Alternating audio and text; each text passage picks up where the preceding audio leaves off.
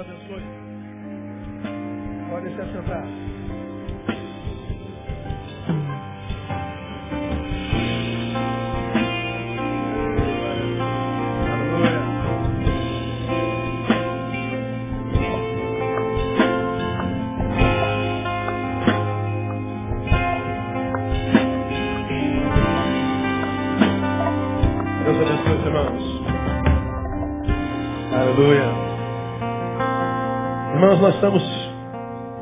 Dois domingos do final do ano, esse domingo e domingo que vem. Nós estamos desde janeiro aos domingos conversando sobre vida devocional para quem busca equilíbrio e longevidade. Termino hoje essa série de palavras. Domingo que vem de manhã eu faço uma recapitulação dela toda, de 11 meses de estudos ah, no mesmo tema. Quarta-feira também temos estudado desde fevereiro conselhos paulinos, né, para aqueles do pastor, para aqueles que ainda têm ouvidos. Então esse ano, excepcionalmente, eu trabalho sempre com muitas séries de sermões, mas esse ano nós fizemos domingo de manhã e quarta-feira à noite, durante um ano inteiro, uma série de sermões. É a primeira vez que eu faço um ano inteiro uma série de sermões e que me abençoaram muito, eu tenho certeza que abençoou também demais os irmãos. Nós falamos que nós começamos essa série de, de palavras a partir de, de, de, uma pergunta que me fizeram repetidas vezes no mês de fevereiro, quando eu voltei de férias.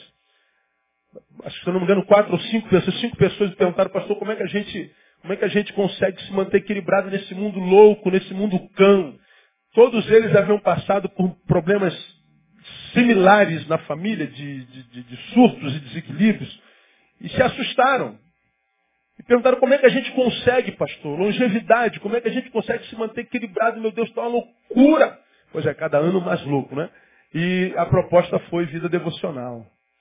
Faça da tua vida religiosa uma vida devocional, que a tua relação com Deus não seja só dominical, congregacionalizada, é, de ajuntamentos esporádicos. Que a tua vida é, tenha devocionalidade, que a sua vida tenha é, piedade, seja uma vida de, de, de, de, devoção. E nós fizemos uma, uma, uma, análise da vida devocional da igreja, mostramos o que é vida devocional para a igreja contemporânea, pífia, e muitas vezes cheia de hipocrisia e mentira, e em consequência dessa vida pífia e muitas vezes mentirosa, dominicalizada e congregacionalizada, sempre de ajuntamentos, nunca entrando na subjetividade nem no quarto, ah, nós vimos as consequências dessa espiritualidade deficitária na vida da igreja, na sociedade e no indivíduo. E fizemos uma análise bem profunda das consequências disso na vida do homem e na vida da sociedade. E depois nós começamos a falar sobre como restaurar a nossa vida devocional, como manter uma vida devocional. E nós falamos nos últimos três ou quatro domingos que nós devemos é, restaurar a nossa vida devocional, ah, e todos nós sabemos exatamente como é que se faz isso. Palavra e oração. Nós propusemos valorizar o estudo pessoal da Bíblia, valorizar o estudo da palavra. E falamos por quê? Porque a palavra de Deus é alimento. E nós falamos que o alimento é a base de tudo. Tudo que a gente faz, qualquer coisa, só consegue fazer porque está alimentado. Tirou o alimento do sujeito, ele não consegue fazer nada. Tirou o alimento hoje, o que ele está fazendo há muitos anos vai deixar de fazer em pouco tempo. Tudo. Você só está aqui sentado veio para a igreja está alimentado. Você está conseguindo me ouvir reter porque está ouvindo. Você vai embora para casa porque está alimentado. É, tudo é o alimento. O alimento é a base de tudo, tudo. Tirou o alimento, acabou a vida. A vida não suporta a ausência do alimento. Então nós falamos que nós temos que voltar para a palavra de qualquer jeito, porque a palavra de Deus é alimento. Falamos que temos que voltar para a palavra, porque a qualidade de minha alimentação, já que a palavra é alimento, determinará o que Deus e a vida me proporcionarão. Então eu vou receber da vida, eu vou receber de Deus a proporção do alimento que eu tenho na vida. Porque o alimento vai me fortificar ou me enfraquecer. Então a vida, Deus vai olhar para mim, vai ver a minha, minha potencialidade e a proporção da minha potencialidade ele me dará. Por isso que tem gente que é abençoada demais, meu Deus, e outros vivem com estritamente básico. Como eu tenho empregado aqui os anos todos, parece que Deus ama mais aquele do que aquele. Não, Deus ama igualzinho. Mas Deus sabe que um está mais preparado que o outro. Um está melhor alimentado espiritualmente que o outro. Um, um tem mais, mais fome espiritual do que o outro. Então, como nós falamos lá, leite vos dei por alimento e não comida sólida, porque comida sólida não podia suportar. Paulo está dizendo, é o Espírito Santo dizendo, bom, eu tenho coisas grandes para vocês, coisas sólidas, coisas firmes, coisas tremendas, mas eu tenho que reter, porque senão vocês vão sucumbir, vocês não vão suportar. Como nós falamos naquele domingo, eu tenho rabada de Jesus, eu tenho buchada de glória de Deus, eu tenho feijoada da graça, mas eu tenho que dar-lhe uma madeirinha. Toma papinha aqui, filho. Toma papinha. Com papinha você não vai morrer de fome, mas não vai viver seu potencial. Aí vive essa, essa agonia de saber que poderia estar muito melhor, ter um potencial tremendo para fazer mais, mas não acontece. Aí vive a síndrome do potencial não desenvolvido. Aí dá uma agonia saber que você está muito aquém, você está anos atrás de onde você poderia estar, recebendo menos, sendo menos, fazendo menos. Só porque não se preparou, não é porque Deus não queira dar, é porque você não se preparou para receber. Então eu vou ter de Deus e da vida a proporção do meu alimento. O alimento é a palavra de Deus. Não adianta. Por isso eu tenho ensinado os irmãos. Está aí, ó, a igreja evangélica no Brasil cheia de campanha, campanha, campanha, reteté para cá, reteté para lá, papapá, cura, cura, cura, cura, cura, cura, cura, cura, cura, mas palavra nada. Aí o pessoal fica de cura, cura, cura, de teté, teté, teté, teté, teté, teté, chega uma hora, cansa disso, e quando cansa, não consegue mais se levantar porque não tem base, não tem palavra. Como diz o apóstolo, tua palavra é o nosso alimento. Lâmpada para os meus pés é a tua palavra, luz para o meu palavra. A fé vem pelo ouvir, palavra, palavra, palavra e palavra. Não, a gente fica teté, porque campanha, campanha, campanha, jejum, jejum, jejum, cura, cura, cura, cura, cura. Pois é, aí quando a, a vida aperta, não precisa de cura, precisa de respostas. Não precisa de cura, precisa de discernimentos. Não precisa de cura, precisa é, lidar com a traição, com o abandono, com o escárnio, com a injustiça. Aí não está preparado para isso. Porque não tem nada a ver com cura, tem a ver com discernimento. Então a gente recebe da vida a proporção do que a gente recebe de alimento. Então, quem deseja um 2013 abençoado, tem que mergulhar na palavra e dizer, Deus, olha, estou firmado na palavra, me robusteci, estou musculizado no espírito, pode mandar mais peso da tua glória. Então, a proporção de que você aguenta segurar o peso da glória, a glória vai sendo liberada. Porque ele diz que não pode lançar o vinho novo sobre o odre velho, senão ele arrebenta com o odre. Então, se Deus liberar do que ele tem para algum de vocês, sem você estar preparado, o que ele tem acaba com a tua vida. Você não aguenta o peso do que Deus tem para você. Então, é, é, um negócio é sério. E, por último, aprendemos que a alimentação adequada está subordinada à maturidade conquistada. Paulo, quando diz leite vos dei por alimento não comida só, está de maturos. Cada velho, cada soberbo, cada divisão, canhanhanhé, de briguinha. Pô, nos seus carnais, tendo inveja do outro, facção, e, aí meninice. Aí Paulo está dizendo assim, a palavra de Deus é alimento. Eu recebo da vida a proporção do meu alimento. E a, a, a, alimentação que eu vou receber está subordinada à maturidade que eu conquisto. Então, a gente tem que parar de ser menino, a gente tem que parar de ficar só reclamando, chorando, resmungando da vida e caindo dentro da vida para mudar a realidade da vida. Parar de ficar, meu Deus, Deus me abandonou, eu estou triste, mas ninguém não deve estar nas costas. É, magoada. Ah, cala, chega disso, irmão. Sim, não te deram tapinha nas costas, vai sem tapinha nas costas. Está tá, tá bravo, pastor, vai com brabeiro. Pastor, estou sem vontade, vai sem vontade, não tem uma missão para cumprir, então cumpra a missão. Ah, pastor, estou desanimado, vai sem ânimo. Sacrifício, não estou com vontade de adorar, adora, sacrifício. Não tem que viver a vida, não tem outra opção. Viva! E você vai ver que a vida vai sorrir para você no nome de Jesus. Ao invés de parar, sentar e resmungar da vida, não, não, não rola mais, não dá. Hoje não dá. Ninguém está mais para aí. Bom, a palavra, falamos sobre a palavra. A outra coisa que eu sugiro aos irmãos para quem quer vida devocional, e dei algumas dicas sobre, sobre como manter a palavra, né? É, Jesus foi para o monte, ah, Jesus levantou de madrugada para orar. Aí a igreja evangélica sacraliza o monte e sacraliza a madrugada. Como se o poder estivesse no monte ou na madrugada. Jesus foi para o monte, aprendemos. Porque ele só vivia no meio de multidão cá embaixo. Então ele falou, preciso orar, então vou para o monte. Então a glória não está no monte, está na oração. E a glória não está na madrugada. Ele foi para a madrugada porque ele estava sempre no meio de uma multidão de gente. Então, de madrugada, está todo mundo dormindo, ele ia estar com Então, a glória não está na madrugada, está na oração, está na perseverança. Então, se você não tem um monte para orar, ora no quintal da sua casa. Ora no banheiro da sua casa. Você não consegue orar de madrugada, ora de dia, na hora do almoço. Mas ora não, a igreja evangélica sacraliza o monte e sacraliza a madrugada. Aí se você não pode ir no monte naquela semana, não ora, se você não acordou de madrugada, entra em depressão porque estava cansado demais. E não sabe que a noite foi dada para dormir mesmo. Então, meu irmão, baba de madrugada. E baba entra em coma, para você acordar bem de manhã e ora às seis horas da manhã. É a mesma coisa, porque Deus usa relógio, no calendário dele não tem manhã, tarde e noite. É a mesma coisa. Isso só tem na nossa cabeça e no nosso cronos. Ele está no Aion. É outra coisa. Então não consegue orar de madrugada? Então ora às seis horas da manhã. Pronto, sem crise. É a mesma coisa. Mesma coisa. Demos um monte de dica.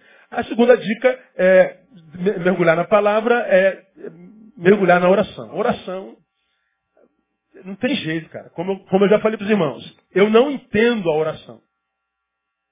A única coisa que eu sei é que ela funciona. Eu não entendo a oração. Não tente pensar a oração. Ou se você já pensou, entendeu, me ensine, porque eu não, não, entendi até hoje. Como eu expliquei aos irmãos, João está doente. Vamos orar pela cura do João. Aí o João curou. Curou por quê? Porque eu orei? Lógico, foi porque o senhor orou. E se eu não orasse?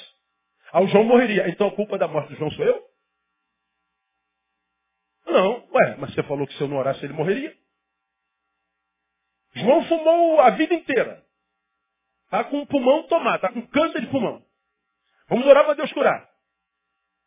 Aí eu, eu oro e Deus cura. Glória ao pastor Neil. Ou então eu não orei, esqueci, João morreu. Culpado é o pastor Neil. Apedrejo nada e o cigarro que ele fumou a vida inteira. Como é que é isso?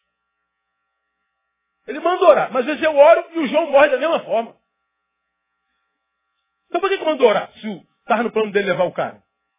Também não sei.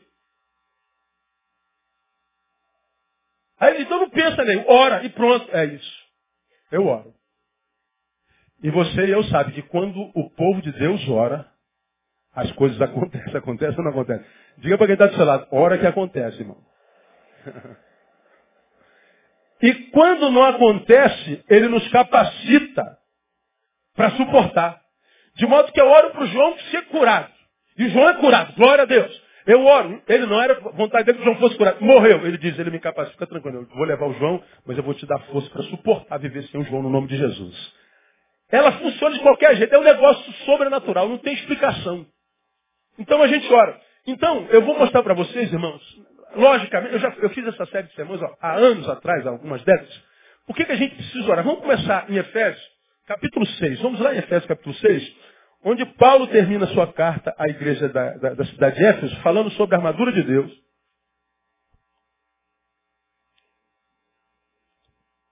Que eu e você conhecemos muito bem. Ele diz para a gente se revestir toda a armadura de Deus, para a gente possa permanecer contra todos os diabo, não é contra a carne e sangue, portanto, tomai toda a armadura de Deus para que possa amar, firme. Aí no 14 ele diz, está por firme. Aí ele começa a descrever um soldado romano e a armadura dele. Tendo cingido 14, 6, 14. Tendo cingido os vossos lombos com a verdade, vestida a couraça da justiça, calçados os pés com a preparação do evangelho da paz, tomando sobretudo o escudo da fé, com o qual podereis apagar todos os dados inflamados do maligno. Tomai também o capacete da salvação, a espada do Espírito, que é a palavra de Deus. Aí ele diz que depois de tomar toda a armadura, ele diz assim, tomai também o capacete da salvação, a espada do Espírito, que é a palavra de Deus. Aí no dia 18 diz assim, com toda o que ler para mim, toda oração e súplica, orando em todo tempo no Espírito, para o mesmo fim, vigiando com toda perseverança, súplica por todos os santos. Ele diz, cuida do teu pé, cuida do teu lombo, cuida do teu ombro, cuida da tua cabeça. Pega a armadura e se revista dela. Mas depois que você tiver tomado toda a armadura, não se esqueça. Toda oração e súplica, orando em todo o tempo no Espírito, para o mesmo fim, vigiando com toda a perseverança e súplica por todos os santos. Paulo diz assim, você pode tomar a palavra, você pode tomar a, a, espada do Espírito, você pode pegar o escudo da fé, você pode pegar o capacete da salvação, você pode pegar todos os, os utensílios da, da, da, da, armadura de um homem de Deus. Mas, se você não revestir tudo isso com oração e súplica, meu irmão, vai sucumbir. Paulo está dizendo oração é um negócio muito importante. Por que, que orar é importante? Por algumas coisas eu não vou, não vou me aprofundar porque não dá tempo, vou só relembrar os irmãos. Primeiro, eu preciso orar Porque não orar é pecado. A gente nem sempre tem essa consciência. Vai abrindo tua Bíblia aí, marca aqui onde a gente está, e abre a sua Bíblia em 1 Samuel capítulo 12. 1 Samuel capítulo 12. Muitas vezes nós pegamos oração, mas nunca pensamos que deixar de orar é pecado. Eu não oro, mas pastor, só quem é prejudicado sou eu, não tem nada a ver, não tem nada a ver se é pecado. Não, é, a Bíblia diz que deixar de orar é pecado. E o que que Isaías, já está em 1 Samuel capítulo 12, o que que Isaías fala sobre o pecado, lá, se eu não me engano, no 54 de Isaías, ou 49, não lembro bem, acho que é 54, que a mão do Senhor não está encolhida para que não possa salvar, nem os seus ouvidos cerrados, fechados para que não vos possa ouvir. Mas os vossos pecados fazem o quê? Separação entre vós e o vosso Deus, de modo que ele não vos ouça. Deus não é surdo. Ele ouve bem. Mas ele diz que entre nós e ele há um céu de bronze chamado pecado, de modo que cria uma estrutura anti-ruído, de forma que Deus não nos ouça. Não ouve. Pecado. E nós entendemos muitas vezes que pecado é a produção do mal. Já aprendemos que não. A ausência da prática do bem é pecado. Nós achamos que pecado, ele é sempre praticável, ele é sempre uma ação. Não, tem o pecado da omissão. Eu não pego por algo mal que eu fiz, mas por algo bom que eu deixei de fazer. Então eu posso estar quietinho na minha vida, eu posso ser um cara pio, eu posso ser um, um panaca, um lerdo, parado, não faço mal uma mosca. E mesmo assim viver uma vida completamente pecaminosa. Mas como, pastor? Eu não fiz mal para ninguém. E bem, fez? Não, então você é um pecador. E entre esse pecado está a ausência do diálogo com Deus. Samuel, lá em, lá em Samuel, 1 Samuel capítulo. Qual capítulo que eu falei? 12, então, só quero saber se está ligado. Lá no versículo 23, quando Samuel está é, se resignando do seu cargo por, por, várias razões, no versículo 22, né, Samuel 2, 22, assim, pois o Senhor, por causa do seu grande nome, não desamparará o seu povo, porque aprova é o Senhor fazer de vós o seu povo. Aí ele diz assim, e quanto a mim, longe de mim esteja o pecar contra o Senhor, deixando de fazer o quê? de orar por vós. Eu vos ensinarei, ao contrário, o caminho bom e direito. Ele diz assim, longe de mim esteja pecar contra o Senhor, deixando de orar por vós. Na cabeça de Samuel, deixar de orar é pecado. O Novo Testamento está lá de, de ponta a ponta. Orar sem cessar. Ora, não é uma sugestão, é uma ordenança. Orai, orai, orai. É uma ordem. Quando eu não oro, eu estou em pecado. Portanto, o pecado não é só carnal, não é só carnalidade, não é só praticada nesse, nesse, nesse, nesse body, nesse, nesse corpo, nesse soma. Não. A ausência da prática espiritual na cabeça de Jesus, na cabeça de Deus, é pecado. Então, se não existisse razão nenhuma para orar, se a razão não fosse importante por nenhuma outra questão, ela seria importante porque se eu não a praticar, se não a praticando, me torno pecador. E o meu pecado blinda o céu. Blinda. Aí você pratica oração assim, esporadicamente. Geralmente quando está precisando de um bem, quando está precisando de uma cura, quando está precisando de alguma coisa, aí você então vai orar a Deus. Aí você não fala com Deus a semana inteira. Você não fala com Deus o ano inteiro. Mas quando a coisa aperta, aí você corre para orar ao Senhor. Irmão, essa oração é quase uma ofensa a Deus. Essa oração é quase uma, uma, uma heresia. É dizer para Deus, Deus, olha, tu não és importante para mim nada. Mas agora que está faltando alguma coisa, eu vou dar uma palavra contigo. Aí o cara não é crente, ele para de fumar, ele dá presente para o filho. O que é crente, ele vem mais para o culto, ele aumenta a oferta. Aí ele vai na campanha do monte. Mas por que, que ele faz tudo isso? Porque está precisando de alguma coisa. Já falei sobre isso que muitas vezes ele fica com raiva de mim. Por exemplo, quando é que você faz jejum? Quando está precisando de um milagre grande. Quando é que você faz campanha? Quando está querendo uma aquisição grande. Agora, quando não está precisando de nada, é, a gente não faz nada, pastor. Pois é, aí que está o problema. Quantos aqui tem um amigo, um amigo, amigo chegado, não chegado aqui, irmão, com quem você gosta de estar presente sempre? Deixa eu ver aqui. Bom, eu tenho o meu. Jantamos juntos, por exemplo, um deles, na sexta-feira, a minha esposa estava na, na, na, comunhão da célula dela, e com as mulheres, e os maridos ficaram perdidos. E nós saímos. E nós falamos, rapaz, tu, tu, tu, tu tem noção de quanto a mesa virou sagrado para gente? De quanto esse, essa tábua que nos separa, nos une? Como compartilhar o que há sobre ela gera evangelho na nossa vida, comunhão. Mesa é lugar de comunhão. Eu amo estar sentado à mesa, principalmente com quem a gente ama, de quem a gente é amigo, com quem a gente não precisa ter título algum, aparência nenhuma, roupa nenhuma, porque nos conhece. A gente gosta de estar junto. É, o amigo é aquele para quem a gente corre quando o inimigo nos trai. Quando todos nos abandonam, a gente sabe que o amigo vai estar lá. Foi o amigo tem prazer nos receber, estando nós bem ou estando nós mal. Ele nos recebe bem. Por isso que nós o amamos. Pois bem, nós dizemos amar o Senhor e não falamos do Senhor. Ele fala com a gente o tempo todo. Você vem à igreja, não tem um dia que você vem que Deus não fale contigo. Você pode estar fora da comunhão com Ele, você pode estar podre de pecado. Você pode estar aí a um passo do inferno, mas tu vem à igreja e Deus fala contigo. Eu assim, caramba, Deus não desiste Ele continua ministrando no meu coração. Ele continua a despeito da vida errada que eu estou fazendo, ele continua trazendo consolo. Porque quando a palavra de Deus, mesmo que ela seja um murro no olho, ela faz bem, é verdade ou não é verdade? É palavra de Deus, tu sente que é de Deus, ela toca na tua filha. Pega leve, Senhor. E ele aperta. Mas tu sabe que é de Deus e faz bem. Faz bem. A gente sai daqui chorando, gemendo, porque Deus só borrachada na gente. Mas foi Deus, a gente sai melhor. A gente apanha e diz, estou feliz, igual mulher de malandro. Como é que foi o culto? Só levei na cara, irmão. Só me jogou no chão, me pisou, me arrebentou. Mas eu estou feliz porque foi o Espírito Santo que fez isso na minha vida. Quando ele faz isso, ele está botando remédio na ferida para curar no nome de Jesus. Então ele fala com a gente e a gente não fala com ele. A gente abandona Deus.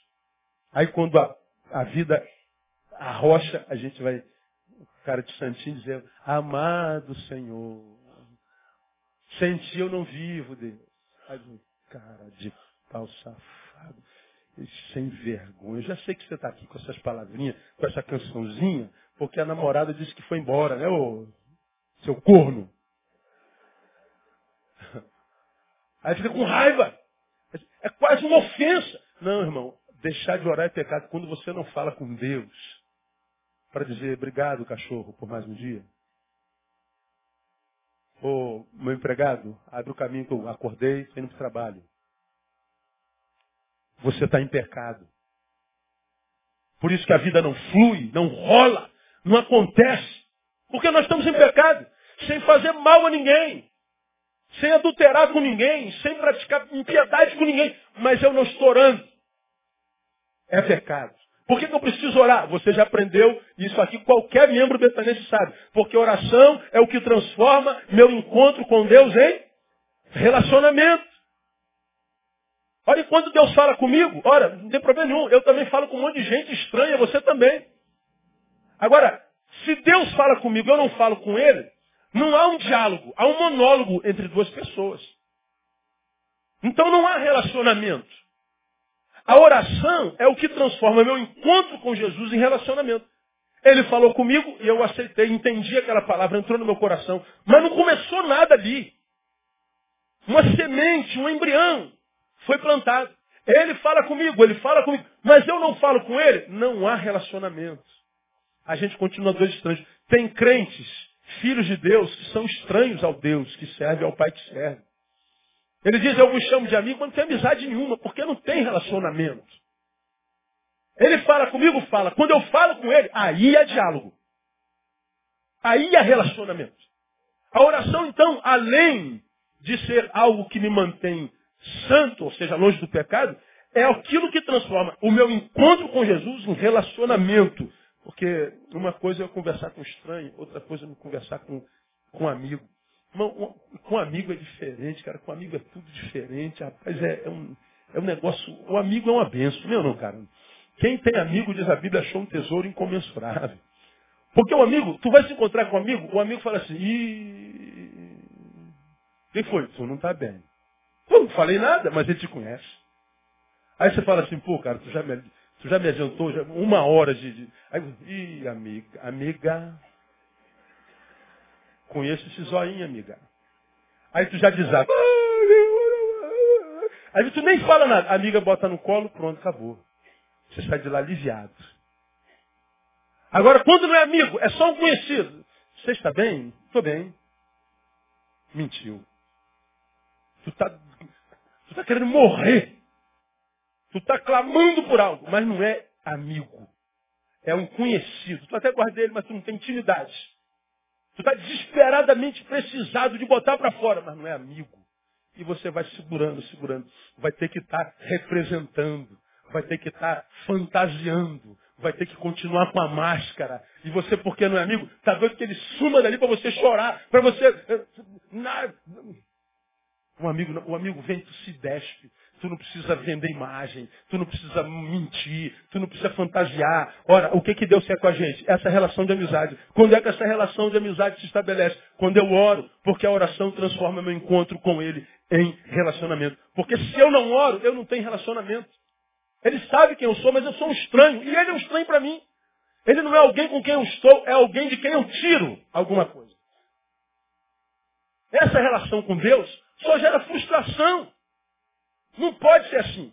Nós precisamos orar, porque oração transforma meu encontro com Deus em relacionamento. Três, por que, que eu preciso orar? Por causa do que está escrito no versículo 12 de Efésios capítulo 6. Vamos voltar para Efésios capítulo 12? E olha o que Paulo fala quando ele eh, diz que a gente tem que, que, que, que... Capítulo 6 de Efésios. Eu falei o quê? 12 é o versículo. Inverti. É fim de ano, irmão. Eu estou doido também. Não gravo nada. Não, é, o cara chega aqui e faz aquela fila assim, pastor, só pode? Posso. Sim. Aí quando ele vai embora, a gente, 12 pediram a mesma coisa, eu não lembro nenhum dos 12. Aí eu não faço, aí vem um e-mail me chamando de cachorro para baixo. Né? Mas no fim de ano não funciona, não tem jeito. Ah, não funciona nem durante o ano, fim de ano, então, aí que não piora. Então, Paulo, Efésios é um dos livros mais ricos da Bíblia Sagrada. No último capítulo, irmãos, Paulo fala que a gente tem que ser é, imitador de Deus, nos últimos dois capítulos. Ele escreve para as mulheres dizendo, mulheres, sejam submissas. Ele escreve para os maridos e diz, maridos, amem as suas mulheres. Ele escreve para os filhos, ô oh, filhos, obedeça, rapaz, deixa de ser burro, obedeça seu pai, isso é bom negócio. Ele diz para os pais, pai, não provoca a vida do seu filho, não provoca a vida do seu filho, seu filho em paz, fala direito. Né? Justifica por que você está dizendo não. Ele fala para os empregados, obedeçam aos seus senhores. Senhores, não explorem seus pais. Veja o que, que Paulo está falando. Paulo está falando da nossa vida na sociedade. Na sociedade, todo mundo ou é filho, ou é esposo, ou é, ou é, ou é pai. Na sociedade, todo mundo ou é patrão ou é empregado. Quando ele fala pai, mãe, filho, empregado e patrão, ele toma todo mundo. Ele fala do papel social, do papel social. Quem escapa disso? Ninguém escapa disso. Ele está dizendo assim, ó, então vivam uma vida na sociedade decente. Quem é marido ama, quem é esposa submete, quem é filho obedeça, quem é patrão pague justo, quem é empregado seja honesto, não rouba nada do seu patrão. Sejam pessoas decentes, sejam pessoas equilibradas, tenham caráter. Mas, por último, revistam-se de toda a armadura de Deus. Porque você pode ser um ótimo caráter e um derrotado. Você pode ser o melhor pai do mundo, a melhor mãe, o melhor filho, ser um desgraçado. Você pode ser um patrão justo, um empregado honesto, vai ser um desgraçado. Por quê? Porque você não se revestiu da armadura de Deus. E por que, que não basta ser uma pessoa boa, Paulo? Aí ele explica lá no versículo 12. Revestiu de toda a armadura de Deus para poder é, permanecer firmes contra o quê? Contra o quê? As ciladas do diabo. Em outras versões, contra as astutas ciladas do diabo. E ele no versículo 13 diz, porque não é contra a carne e sangue que temos que lutar, mas contra os principados, as potestades, os príncipes do mundo destas trevas, contra as ossos espirituais da iniquidade das regiões celestes. Ele está dizendo assim, não basta ser uma pessoa boa, uma pessoa reta, uma pessoa honesta, tem que ser uma pessoa que se revista da espiritualidade, da armadura, porque a nossa luta é contra o diabo. Ele está dizendo vocês precisam orar, porque existe um diabo. E não se vence o diabo com caráter, não se vence o diabo com honestidade, não se vence o diabo com características positivas do ser humano. Se vence com oração. A gente tem que orar porque este maledito existe. Ainda que muitos não queiram mais crer na sua existência. E é aí que para mim está a brilhante astúcia do diabo. Porque o pior inimigo é aquele no qual a gente acredita ele não existe. Que aí ele tem liberdade para trabalhar. Irmão, só você, pelo amor de Deus, pega a sociedade, abre os olhos. Pega a sociedade e veja se o que está acontecendo é natural, cara. Veja se é natural. Veja as perversidades que você vê acontecendo hoje. Veja se um homem natural, na sua natureza, ele pode fazer isso. Ele pode fazer isso sozinho. Pega as barbaridades. Você imagina aquela mulher que cortou o marido lá em pedacinhos, lá o japonês? Tu imagina, eu estou irado com meu marido. Tô, eu estou irado. Eu vou te matar, marido. Ah, legal. Pum, dou um tiro na tua cabeça. Agora tu imagina, a mulher sentou, pegou a faquinha de cozinha, deitou ele. Aí começou a cortar aqui o braço. Cortou o ombro segurou no cabelo, arrancou a cabeça, depois foi no joelhinho. Ah, que joelhinho bonitinho. Aí depois lavou tudo, botou dentro da mala e desceu. Você acha que uma pessoa conseguiria fazer isso sozinha? Uma coisa é você no rompum, deu um tiro. Meu Deus! Como as outra coisa dentro da tua razão, cortar os pedaços. Uma coisa é você não querer um filho. A outra coisa é você jogar ele dentro do rio, botar no micro-ondas e queimar. Eu não quero esse filho, dá o filho. Está aqui, autoridade. Eu não quero esta porcaria. Então tá bom, mano. Daqui a gente dá para alguém. Tanta gente querendo. Mas não, a pessoa joga pela janela do carro. A pessoa bota micro-ondas e se queima. Aí você fala assim, como? Isso é da natureza humana. Irmão, não. O mundo jaz em quem? No maligno. Ele é o Deus desse século. Quem fala isso é o mestre. Não sou eu, não. Ele chama de Deus desse século. Então por que eu preciso orar? Porque esse diabo existe. Sua missão, desde o Éden, é desconstruir o que Deus constrói em nós.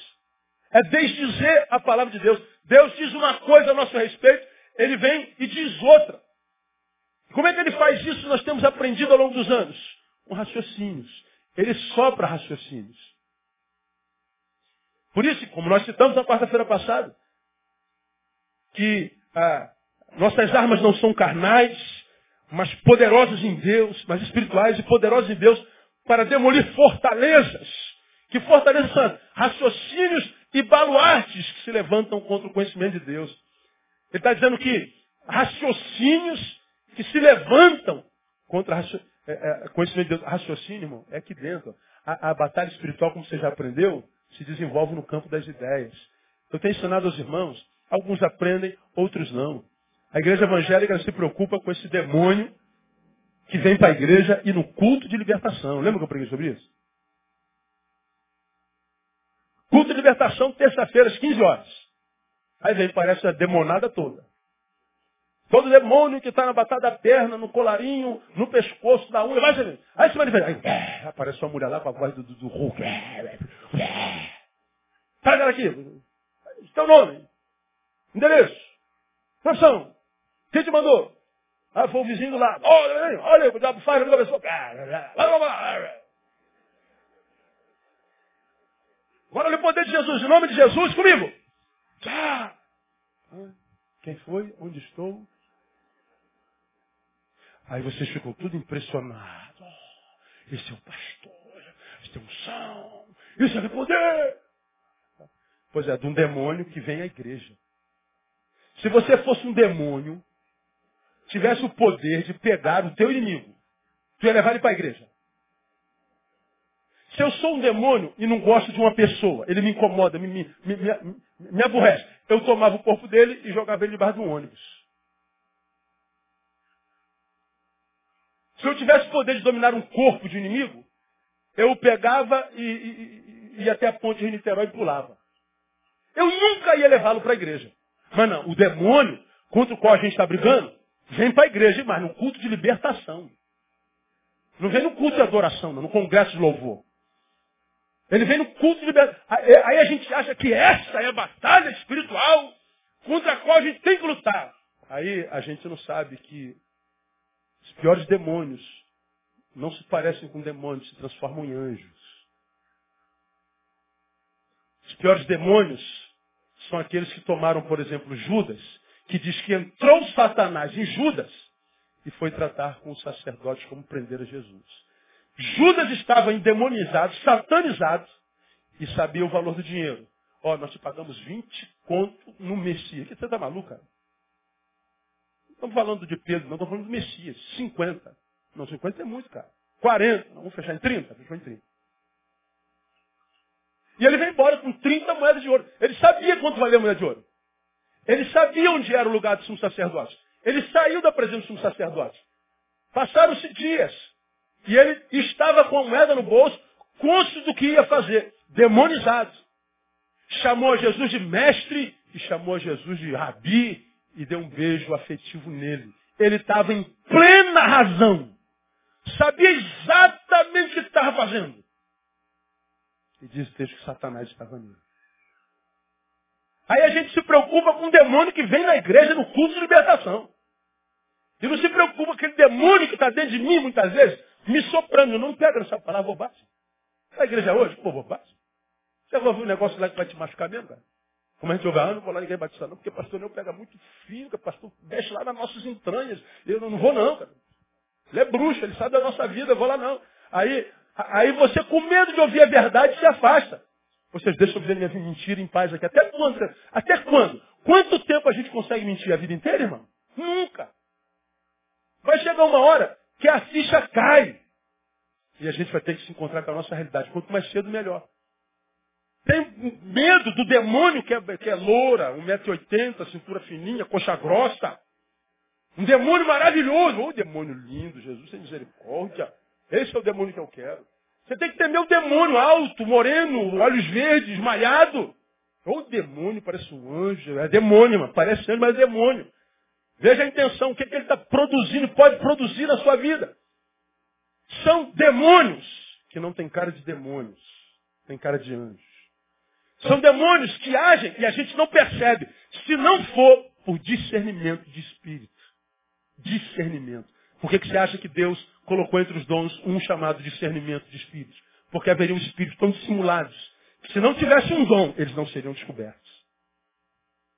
Demônio maldito é aquele que está na reunião de oração, dizendo assim, vamos orar pela vida do pastor João.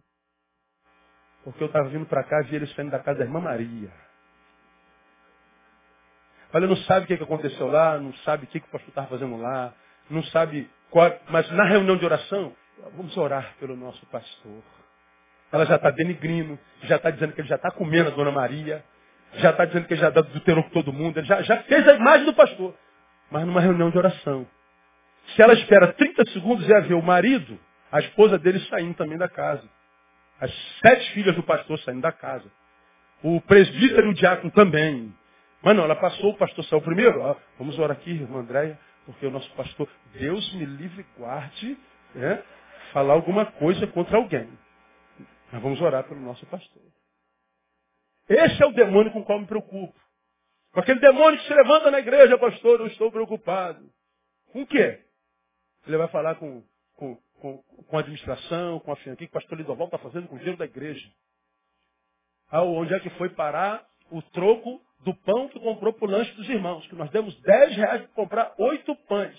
Tem que sobrar 60 centavos. Onde é que foram 60 centavos? Ó, oh, parece que ele está preocupado. Não, não. Ele está semendo discórdia. É com esse demônio que eu, que eu me preocupo. É desse demônio que eu temo. Temo. Não é porque ele seja mais poderoso do que nós, mas porque nem sempre a gente consegue detectá-lo.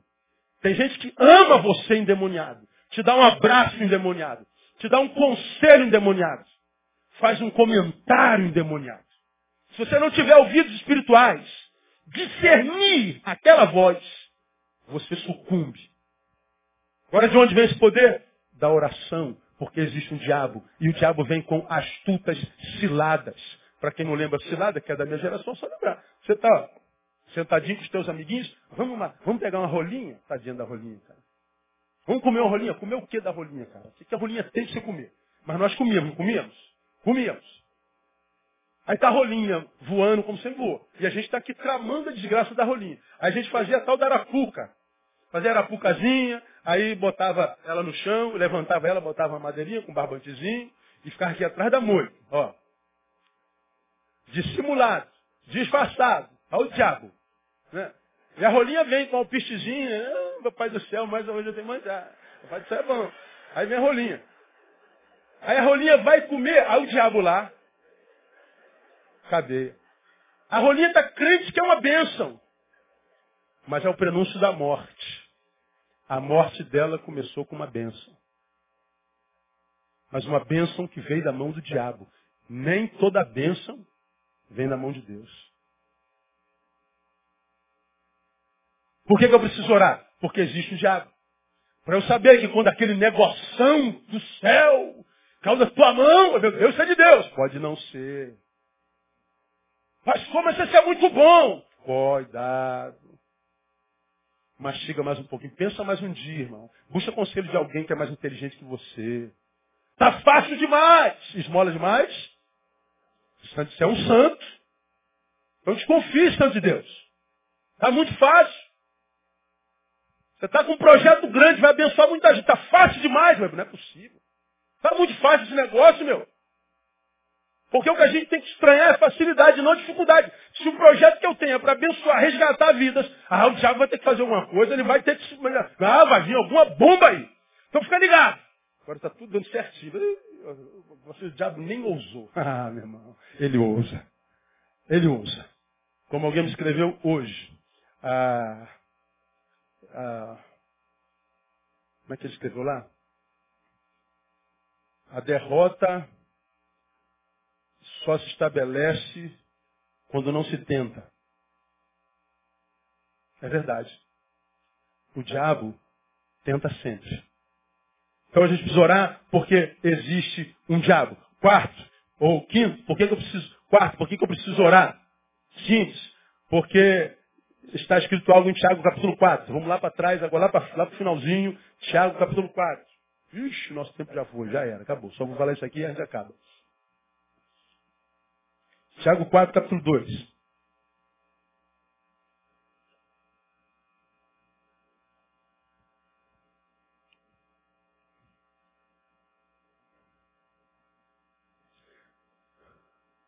Olha o que o Tiago está dizendo aqui. Terminamos aqui, irmãos. Tiago 4, 1. De onde vêm as guerras e contendas entre vós? De onde vêm essas guerras e contendas? Porventura não vem disto, dos vossos deleites, que nos vossos membros guerreiam? Cobiçais e nada tendes. Logo, matais. Invejais e não podeis alcançar. Logo, combateis e fazeis guerras. Aí ele diz, nada tendes. Por quê? Não pedis. Paulo, Tiago está falando de quê? De frustração. Eu, eu, frustração é uma tentativa frustrada, não é verdade? Frustração é uma tentativa que não deu certo. Então eu tentei, não deu certo, me frustro. Tento de novo, não, me frustro. Aí eu vejo alguém tentando. Dependendo da maturidade que eu tenha, eu vou sofrer mais porque ele conseguiu do que por não ter conseguido eu mesmo como diz o plástico do carro, dói mais no invejoso o sucesso do inimigo do que a sua própria derrota. Me frustrei, tentei, não consegui, não tive êxito. Ele está tendo isso. Aí eu viro inimigo dele. É daí que vem as guerras. As guerras vêm daí, dos vossos deleites. A guerra vem daí, né, da, da sua cobiça, que você não consegue ter. Vem daí da, da, da, da, tua inveja, você não pode alcançar. A gente combate, a gente faz guerra. Ele diz assim, ó, você só não tem o que os outros têm e o que sonha ter porque você não pede. Você não ora. Não, mas eu oro, eu oro, pastor, eu oro. Aí ele continua dizendo lá, pedis e não recebeis, por quê? Pedis mal. O que é pedir mal? Para o gastardes? Em vossos deleites. Ele está dizendo, não tem porque não pede. Não, eu peço, então pede mal. O que é pedir mal? Pedir uma coisa que é só para me sentir bem. Ou seja, é a oração sem utilidade. É o pedido inútil. Pede uma coisa que se não for dado, continua vivendo bem da mesma forma. É importante, mas não é imprescindível. Pede, outro sim, para ter uma coisa que ele sabe vai terminar em você.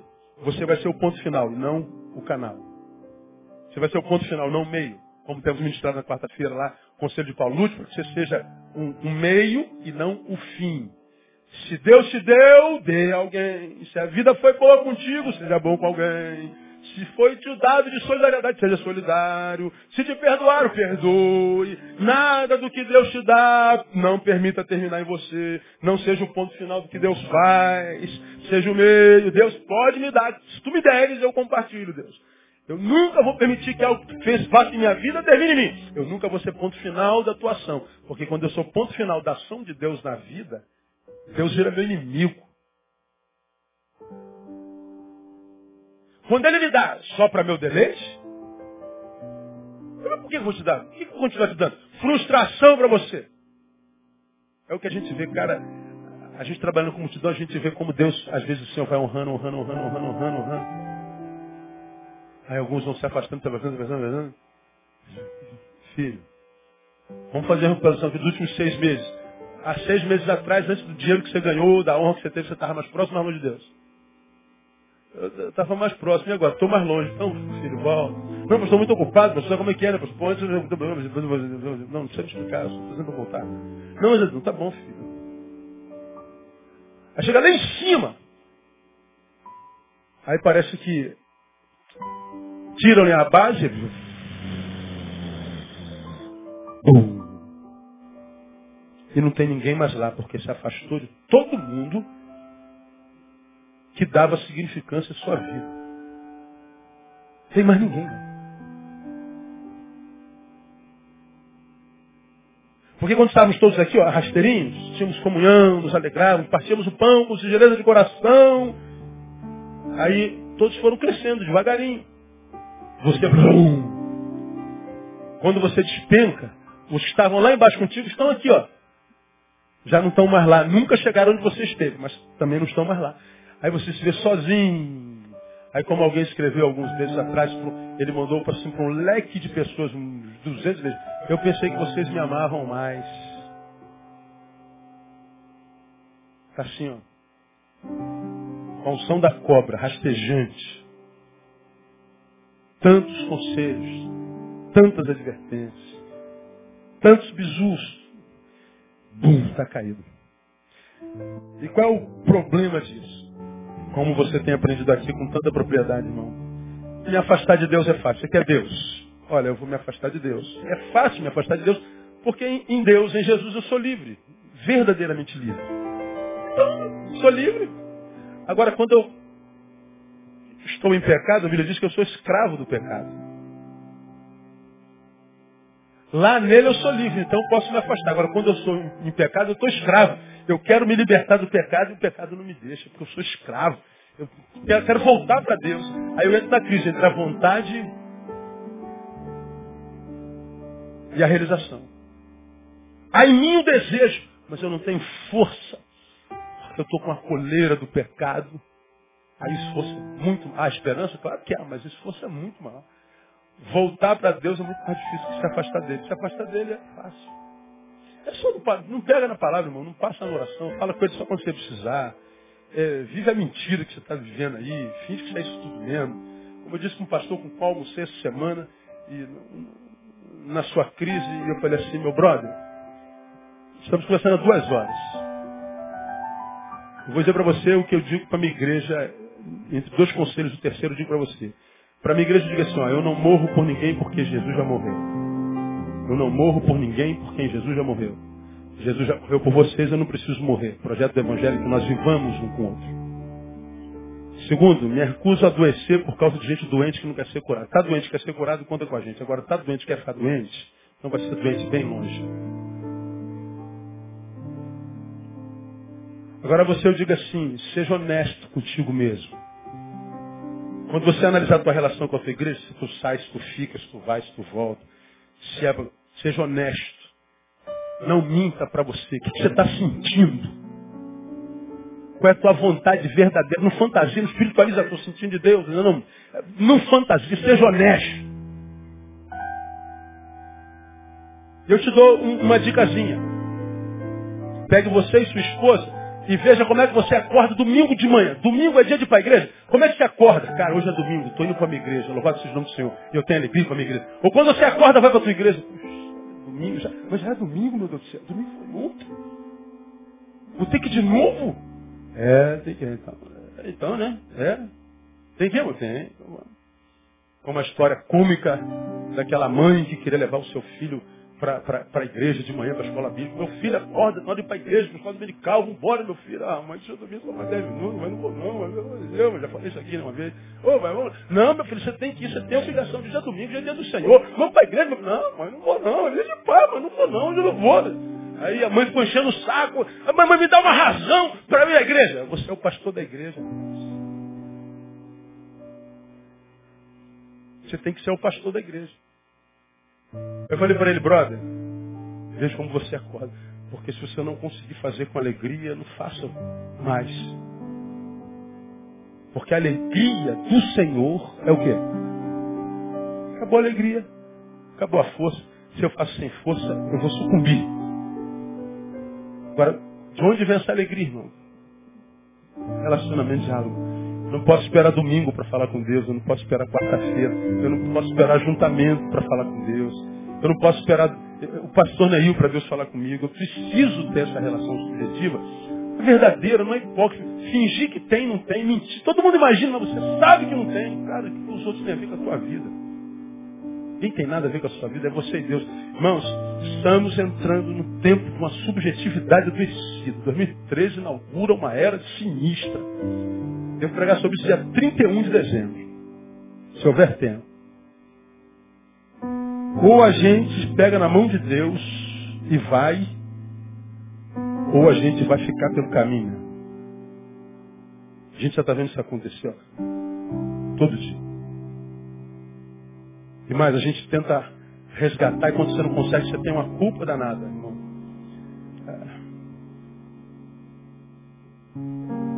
Cuida de ti mesmo.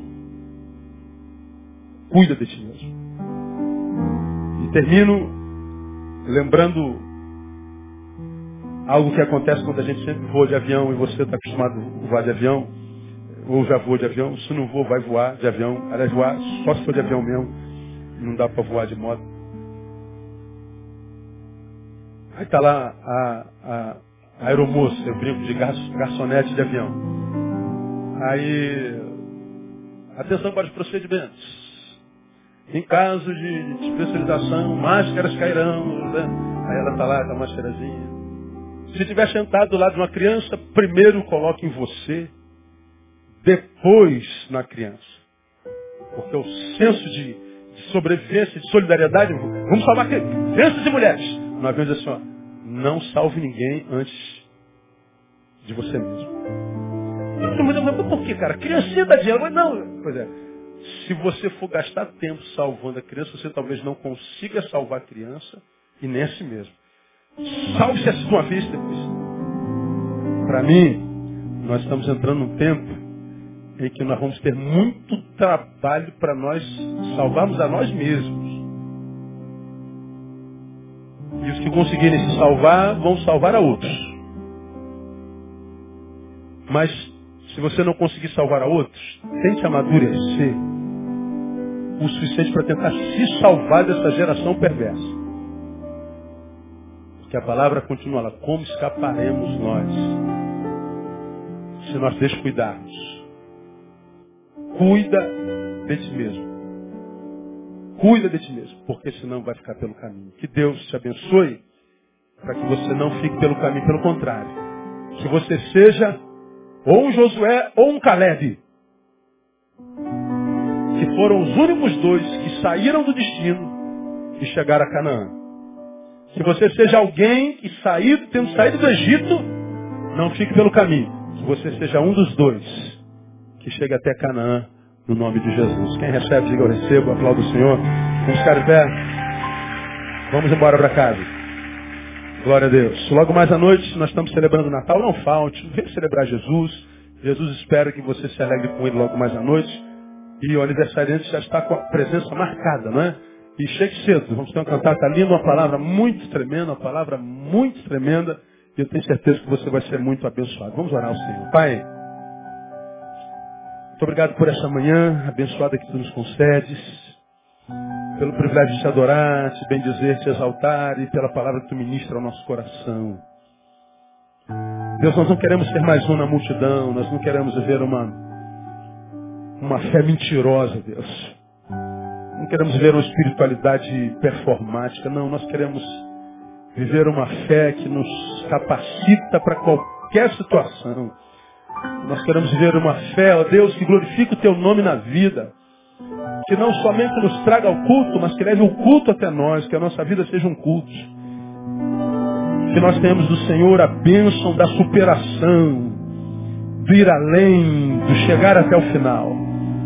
Nós pedimos a Deus que gere em nós fome e sede. Nós não pedimos pão nem água, mas pedimos fome e sede. Para que nessa fome e nessa sede nós tenhamos a certeza que encontraremos o pão e a água, e o pão e a água é Jesus. Despeça-nos na tua paz e dá-nos um restante de dia abençoado na tua presença. Por tudo que vimos e ouvimos, te rendemos honras, glórias e louvores por Jesus nosso Salvador. Amém. Glória Deus. Vamos paz, Deus abençoe você. Até às 18 horas, não sai sem dar um abraço no teu irmão. Aleluia.